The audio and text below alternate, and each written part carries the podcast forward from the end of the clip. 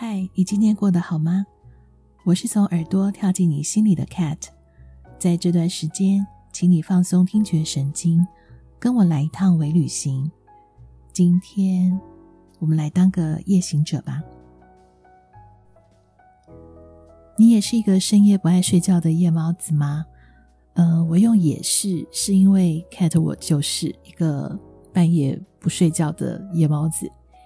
呃，对于长期习惯在夜晚工作或者是思考的人来说，呃，你应该也有发现，当这个世界都安静下来的时候，嗯，这段时间还醒着的人，就好像是在一个平行时空，或者是另外一个星球生活。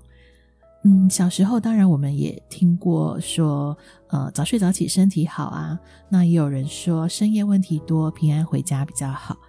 嗯，在那个时候都会觉得夜晚是一个大人的世界，好像有很多的秘密活动或者是有趣的事情都在这段时间发生。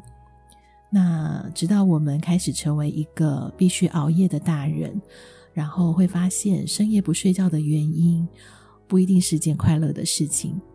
嗯，于是就在无数个熬夜、心事重重、翻来覆去无法入睡的夜晚，我们也开始习惯了这样的成人世界。但是久而久之，我们除了习惯，也开始享受夜晚了。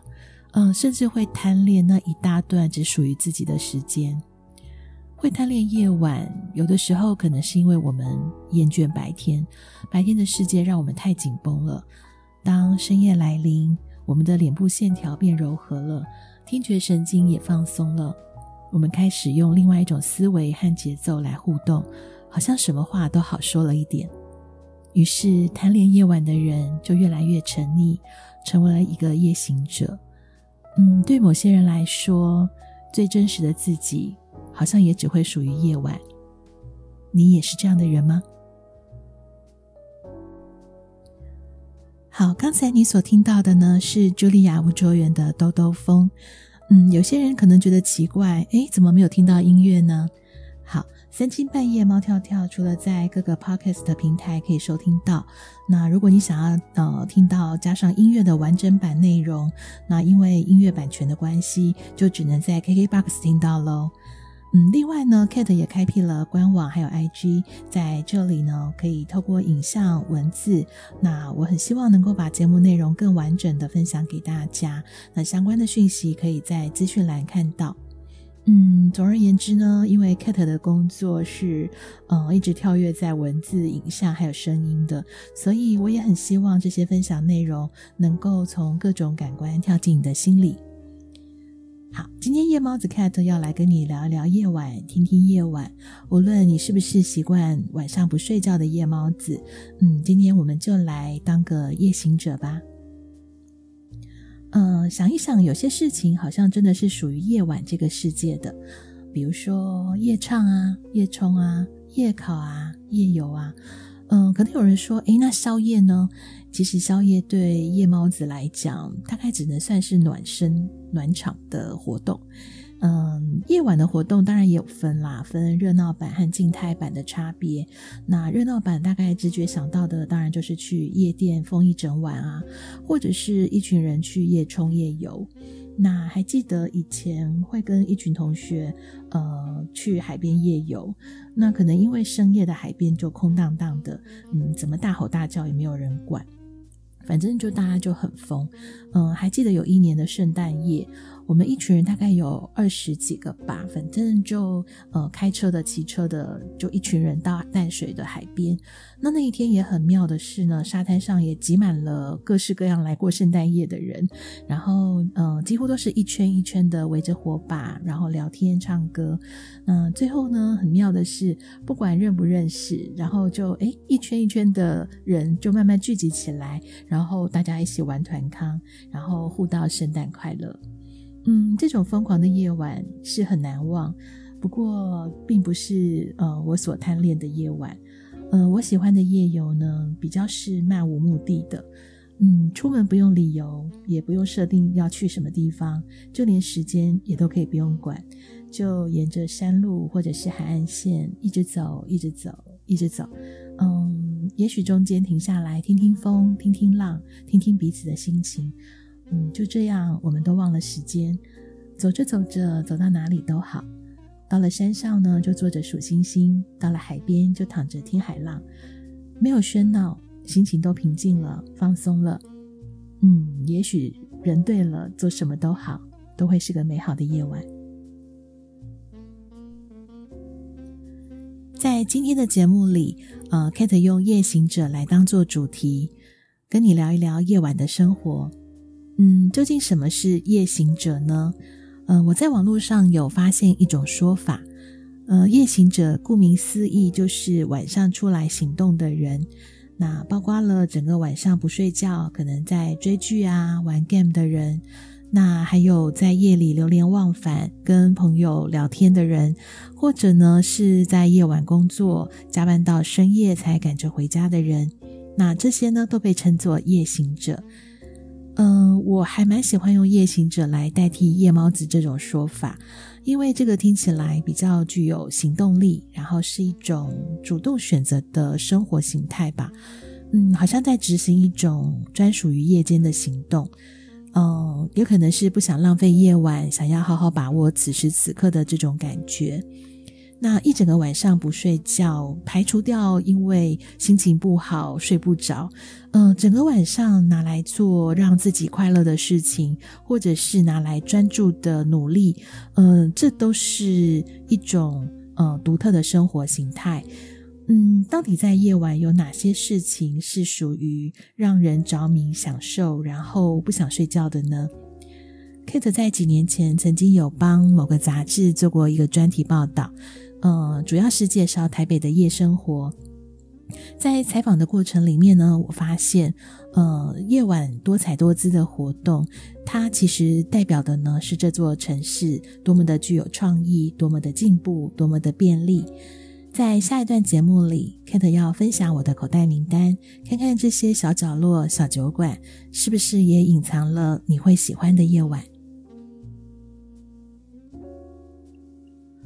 嗯，台北的夜晚是一个还蛮值得向外国朋友介绍的城市文化。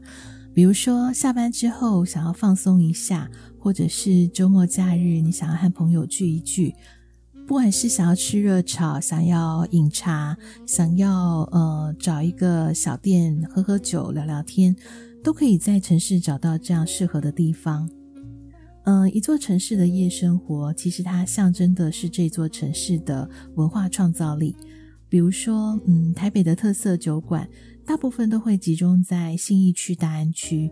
那这些新兴的酒吧和过往的酒店啊、居酒屋的文化当然很不相同。那大部分是为了要满足上班族在呃下班之后解压的一种方式。那这些空间呢，也就展现了呃时尚之都的创意，也酝酿出了一些专属于台北的品酒文化。嗯、还记得我在采访的过程里，有几间店，嗯，是我觉得印象比较深刻的。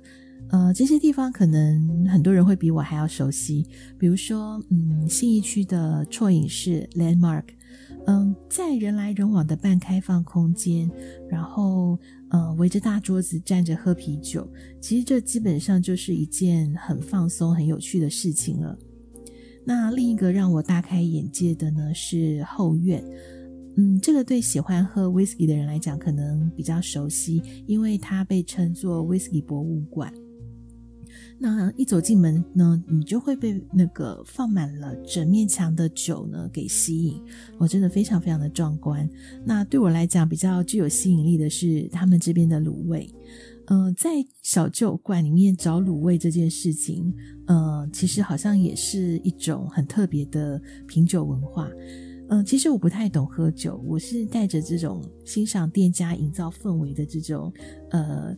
这个发现来看这些店家的，不过有一些店呢是在我做完专题之后，呃，我后来又跟朋友相约，然后去几次的。比如说，嗯，基隆路上面的安慰剂，嗯、不只是因为他们常常有新品上市，让我会呃想要三不五时去一下，还有一个原因是因为，嗯，这边的美食也很暖胃。在冬天的时候啊，来这边坐一坐，然后跟朋友聊聊天，诶，身心都会暖起来。那另外呢，安慰剂它也会运用一些台湾的元素来调酒，比如说茶叶啊、凤梨啊、芭乐呀。所以，如果您想要介绍台湾的夜生活给外国朋友，嗯，我觉得安慰剂是一个还蛮适合的地方。那至于喜欢静态活动的人，那是不是也有夜生活的选择呢？嗯，在敦南成品熄灯之后，其实很多人就说。啊，那以后要去哪里消磨夜晚？嗯，其实我后来发现了，在台北还是有一些选择是很特别的。比如说，想要画画的人，诶，其实就有这样的专属空间。那想要充电啊，听听演讲，丰富心灵的人呢，台北也有几个艺文沙龙、书店或者是咖啡店，呃，每个礼拜都有很丰富的活动。那另外呢，也有些人可能会喜欢呃学呃 swing dance 这种复古的舞蹈，或者是呢跟着 jazz 节奏轻松摇摆。嗯，你也可以在台北找到这样的角落。